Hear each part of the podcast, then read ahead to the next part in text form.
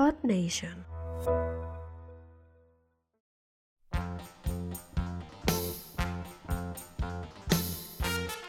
Hola a tothom, terrícoles namaquianes i guerrers de l'espai. L'espera ha sigut una mica llarga, però ja sóc aquí. El meu nom és Jaume Estruc i he vingut per parlar de la millor sèrie de la història. Òbviament parlo de Bola de Drac. Sigueu del planeta que sigueu, poseu-vos còmodes, agafeu un got de llet ben calentona o un suc ecològic o el que us dongui la gana, que aquí acceptem a tothom, eh? menys a la gent que diu que Naruto i One Piece són millors que Bola de Drac, això sí que no, i obriu bé les orelles, perquè comença el primer episodi de Bola de Drac Podcast. Bola de Drac Podcast, episodi 1. Akira Toriyama.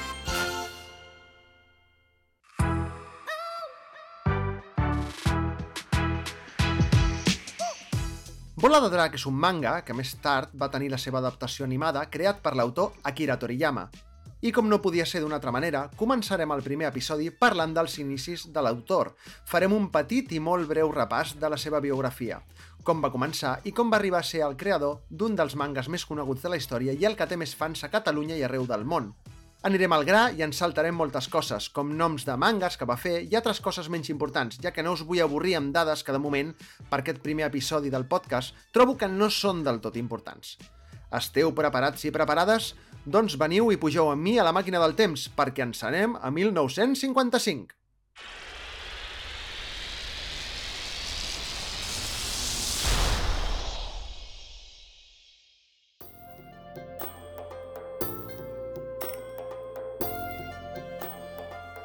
Akira Toriyama va néixer el 1955 a Aichi, Nagoya, a uns 200 quilòmetres de Tòquio, al Japó, com ja sabeu.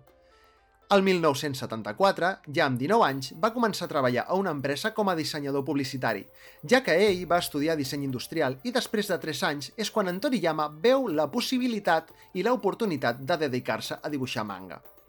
I és que l'editorial Shueisha promovia uns concursos per a joves promeses del còmic, on el premi principalment és que el teu manga surti publicat a la seva revista. En Toriyama es va presentar diverses vegades sense gaire èxit a aquests concursos.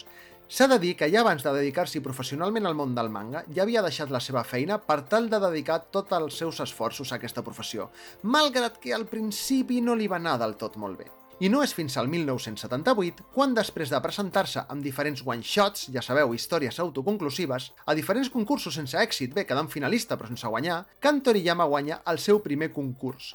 Concretament a la revista Weekly Shonen Jump amb una història de 15 pàgines anomenada Wonder Island.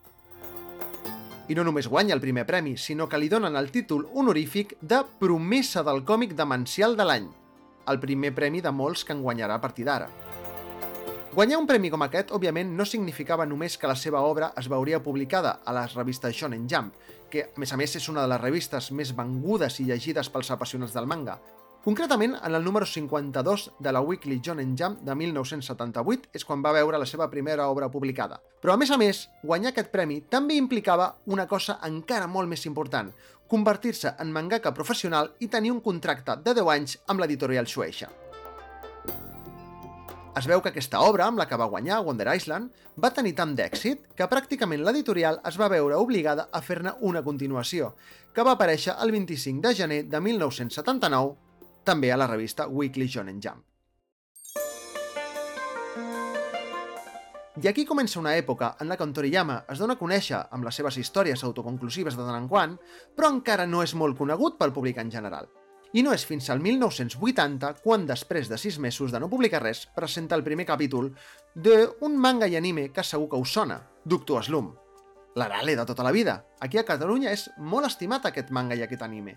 Doncs va ser en aquest any quan va començar a publicar la seva primera sèrie regular. Ja sabem que aquesta sèrie va tenir un èxit increïble i de fet al poc va ser adaptada amb el seu propi anime. Totes aquestes històries autoconclusives que havia fet fins ara li van servir per anar donant forma als personatges que després veuríem en aquesta sèrie, que va ser la primera sèrie com a tal, amb un capítol setmanal. És a dir, quan abans trigava entre 3 i 4 mesos en fer una història autoconclusiva de 15 pàgines, ara tenia que fer el mateix, però en una setmana. Quina feinada, no? Tot i així, va compaginar la publicació de Doctor Slum amb altres històries curtes, sempre caracteritzades pel seu humor absurd i personatges estrambòtics, i comença a provar amb un altre tipus d'històries curtes, però més elaborades, algunes en color, amb més de 15 pàgines... Vaja, que pel que sembla, al tenir la tranquil·litat de que gràcies a Doctor Slum tindria menjar i sostre, es podia permetre innovar i provar altres coses. I ara, ja al 1983, va ser quan ell va publicar una obra anomenada Dragon Boy, que està considerat el manga experimental en el qual després es va basar per fer Bola de Drac. Anem a veure de què va aquest manga.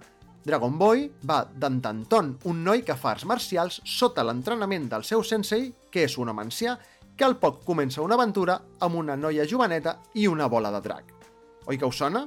Amb aquesta sinopsis queda molt clara la relació entre Tanton i en Goku i es pot començar a veure que l'autor està provant cosetes per tal de fer una cosa una mica més gran. Amb tot això i vist l'enorme èxit que estava tenint Doctor Slum, en Toriyama decideix crear el seu propi estudi de producció, Bird Studio, amb el qual al caps d'uns mesos, concretament al novembre de 1984, va presentar al públic Bola de Drac,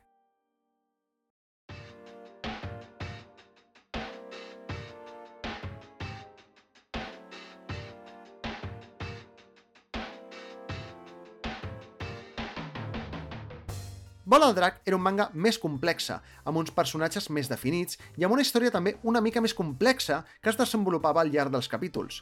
Recordem que si bé a Doctor Slum existien gags recurrents i es basava en una successió d'acudits i tonteries vàries que a la gent li encantaven, a Bola de Drac la gent es va trobar amb una història que, si també tenia els seus moments divertits, també tenia un gran component dramàtic.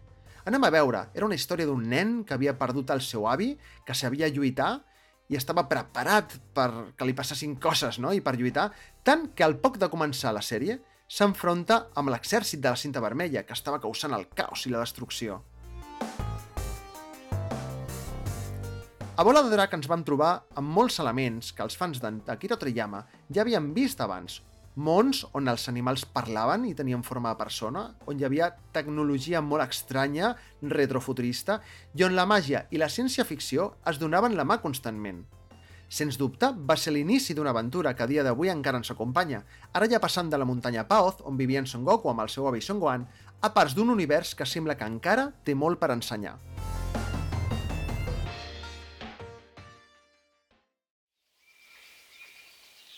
I ara tornem al present. Eh? Un moment. On és la màquina del temps? Ah, ah, uf, ja la veig. Uf, està plena de molsa, quin fàstic. Quant de temps ha passat? Bé, fins ara.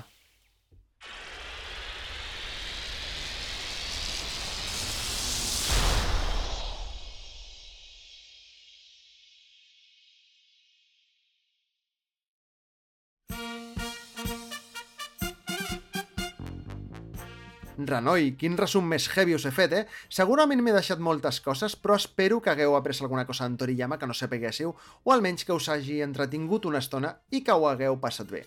Podeu seguir el compte d'Instagram del podcast, arroba bola de podcast, i a la descripció d'aquest episodi també us deixaré les diferents xarxes socials on podreu trobar-me i l'enllaç a la meva pàgina de Coffee, on si voleu podeu ajudar-me econòmicament convidant-me a un cafetó virtual. També trobareu l'enllaç al grup privat de Telegram on parlem de bola de drac i esteu tots i totes convidades, òbviament. Moltes gràcies per escoltar aquest primer episodi i us desitjo de tot cor que us hagi agradat. Fins aviat, terrícoles namaquianes i guerrers de l'espai. Ens escoltem en el proper episodi de Bola de Drac Podcast.